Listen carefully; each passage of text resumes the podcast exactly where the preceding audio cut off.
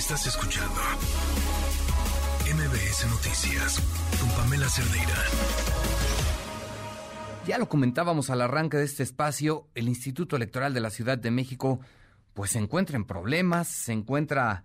bajo presión, no sé si esta sea la palabra correcta, pero todo esto es resultado de una reforma impulsada pues por Morena hace ya unos meses. Esto ha generado despidos, hay asfixia presupuestal. Bueno, parece ser el método favorito de Morena para someter a las instituciones la asfixia presupuestal. Para hablar de este tema, en la línea telefónica tenemos a Mauricio Huesca, consejero del Instituto Electoral de la Ciudad de México y presidente de la Comisión Electoral. Mauricio, ¿cómo estás? Buenas noches. ¿Qué tal, querido Oscar? Muy buenas noches y agradecido por el espacio para poder platicar de estos temas tan fundamentales en nuestra Ciudad de México para que la ciudadanía capitalina conozca lo que está ocurriendo pues al seno de nuestra institución electoral. Claro, ¿y, qué, es lo que está pasando, Mauricio, precisamente? Pues mira, Oscar, comentarte que eh, pues ya vienen desde la, primera integración del Congreso Capitalino, que fue, no fue una iniciativa que se llevó a cabo en el sexenio anterior que se integró de una asamblea legislativa a un Congreso capitalino, ahorita ya en la segunda eh, legislatura, eh, pues hemos estado recibiendo asfixias presupuestales en el propio instituto, reducciones eh, que al principio empezaron con reducciones presupuestales sutiles del 15%,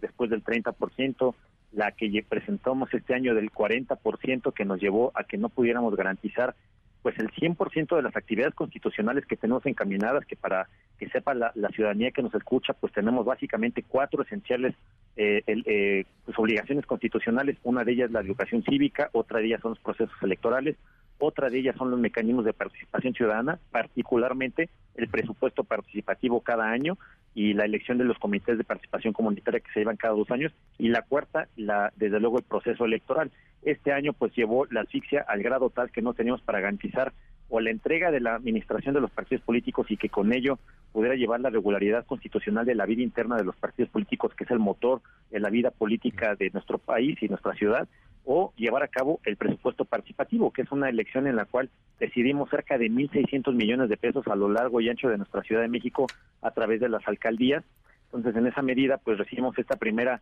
eh, embate en, el Instituto Electoral de la Ciudad de México, eh, acompañado a mitad de año de una reforma electoral que, pues, que, que, muy parecida a la que se enfrenta ahorita en términos nacionales, nos desaparece 40% de nuestras áreas sustantivas, eh, las cuales pues representan áreas tan importantes como el tema de la fiscalización de los recursos, el tema del monitoreo de lo que ocurre en las casillas los días de las jornadas electorales, es decir, nos dejaban sin brazos ni ojos para poder observar si ya están instaladas casillas, si ya hay documentación electoral, si hay incidentes para poder reaccionar oportunamente, el tema del área de género también que es fundamental en nuestro país y más en, un contexto como el de México que cada cuatro eh, que digo, cada hora matan a una mujer y, la, violencia exacerbada en contra de las mujeres, el instituto ha tenido políticas firmes y contundentes de erradicación, sanción y, desde luego prevención de la violencia por razón de género a las personas que deciden eh, pues ejercer sus derechos políticos electorales ya sea como candidatas o como en mecanismos de participación ciudadana y todas estas áreas nos las desaparecen de un plumazo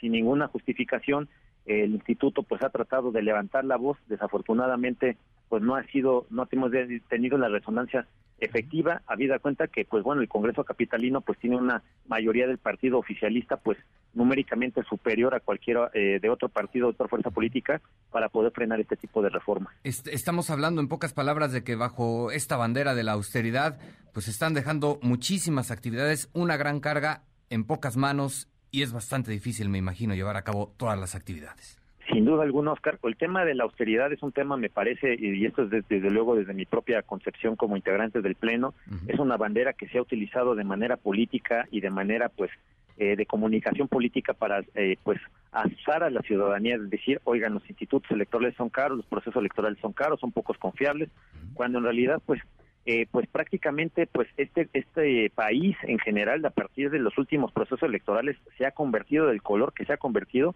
gracias en gran medida a la imparcialidad de los institutos electorales tanto el nacional como el de la Ciudad de México y de las entidades federativas que ha garantizado siempre un proceso electoral limpio un proceso electoral equitativo un proceso electoral eh, pues participativo y transparente. Y me parece lamentable que que una vez de que pues ya tienen las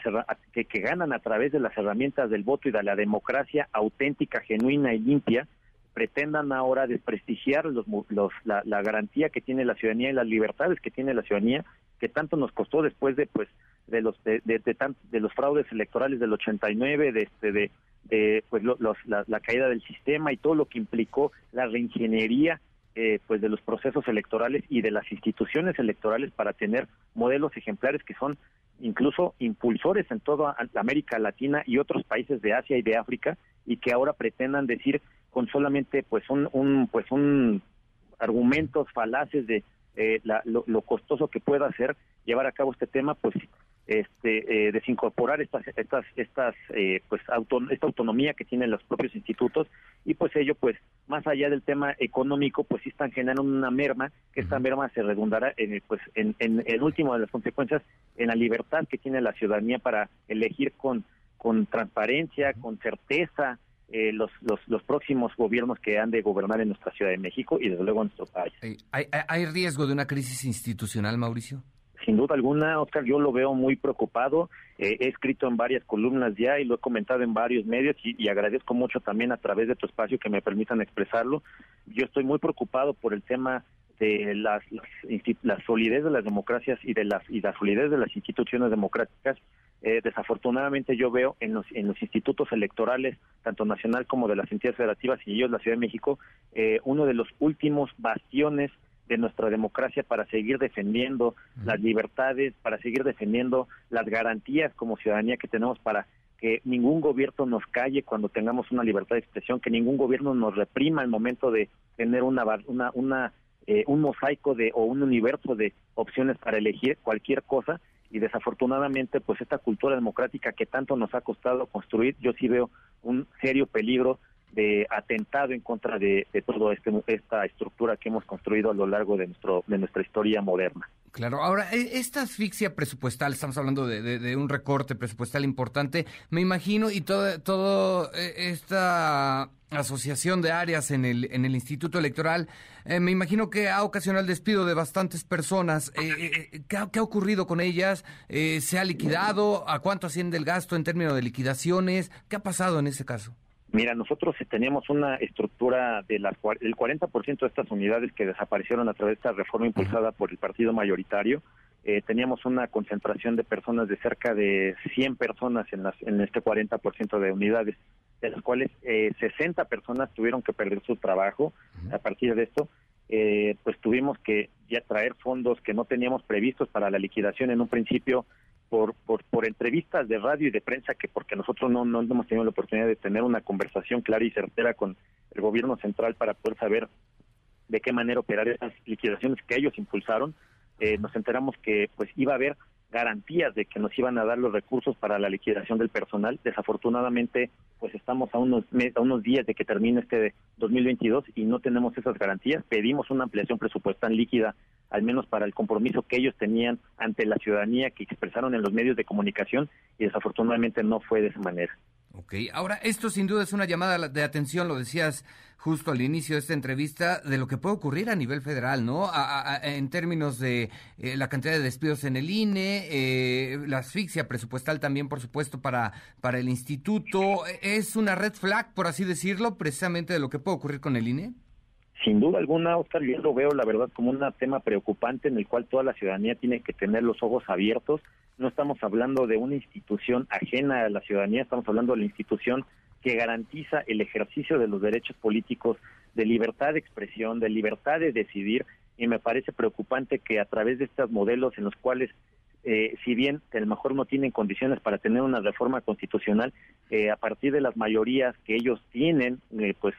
apoyadas en el Congreso, ya sea con otras fuerzas políticas o que, o que a través de las presiones logran en los congresos locales, llevan reingenierías en el nivel de las entidades federativas, como pasó en nuestra Ciudad de México, que les permita tener el control, la manipulación de cómo manipular la ley para garantizar que los procesos electorales no estén tan vigilados, no haya personal del propio instituto profesionalizado para poder vigilar y monitorear el, los actos de gobierno, las entregas de programas sociales, la comunicación política, los actos anticipados de campaña. La verdad de las cosas es que están orillando a la ciudad, al Instituto Electoral eh, de las entidades federativas en medio de la Ciudad de México a que pues tengamos que descuidar alguna de las actividades fundamentales para garantizar la equidad en la contienda porque no tendremos los recursos presupuestales garantizados para lograr este propósito. Claro, te lo, te lo pregunto en estos términos, Mauricio, ¿están en riesgo las próximas elecciones? Yo esperaría que no, Oscar. Yo te quisiera decir que con, con, con, pues, con la convicción de que la ciudadanía, la, los funcionariados del Instituto Electoral de la Ciudad de México es un funcionariado sólido, es un, un funcionariado comprometido y con la camiseta fuerza, este, muy, muy, muy puesta, pero lo cierto es que pues el agotamiento, el cansancio después de un proceso electoral es exacerbado y pues eh, este pues este tipo de situaciones pueden mermar en la calidad de los procesos electorales. Sin duda alguna, nosotros como Instituto Electoral daremos el 120% en las próximas elecciones para garantizarle a la ciudadanía el ejercicio auténtico, genuino y que no se trate de una simulación de un proceso electoral. Esa es nuestra principal, fundamental actividad en, en esta ciudad y la garantía constitucional que tenemos que reservar pero desafortunadamente pues no tenemos las condiciones ni presupuestales ni financieras para llevar a cabo y yo esperaría que eh, pues con el poco personal, con el poco presupuesto que tenemos, logremos sacar avante este proceso electoral sin ningún riesgo. Sin duda alguna, ten la certeza, Oscar, de que cuando el instituto sienta un eh, pues el pie sobre la garganta y la asfixia de tal manera que digamos está pasando una situación incontrolable por el propio instituto,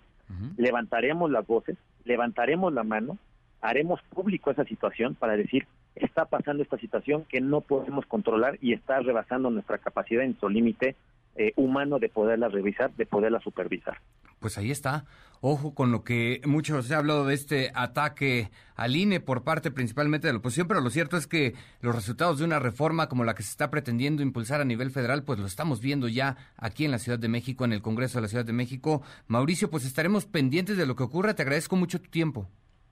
No, gracias a ti y de verdad agradecido por la oportunidad que nos das de difundir esta información con la ciudadanía. hombre, estaremos pendientes, Mauricio. Muy buenas noches. Gracias, muy buenas noches. Estás escuchando MBS Noticias con Pamela Cerdeira.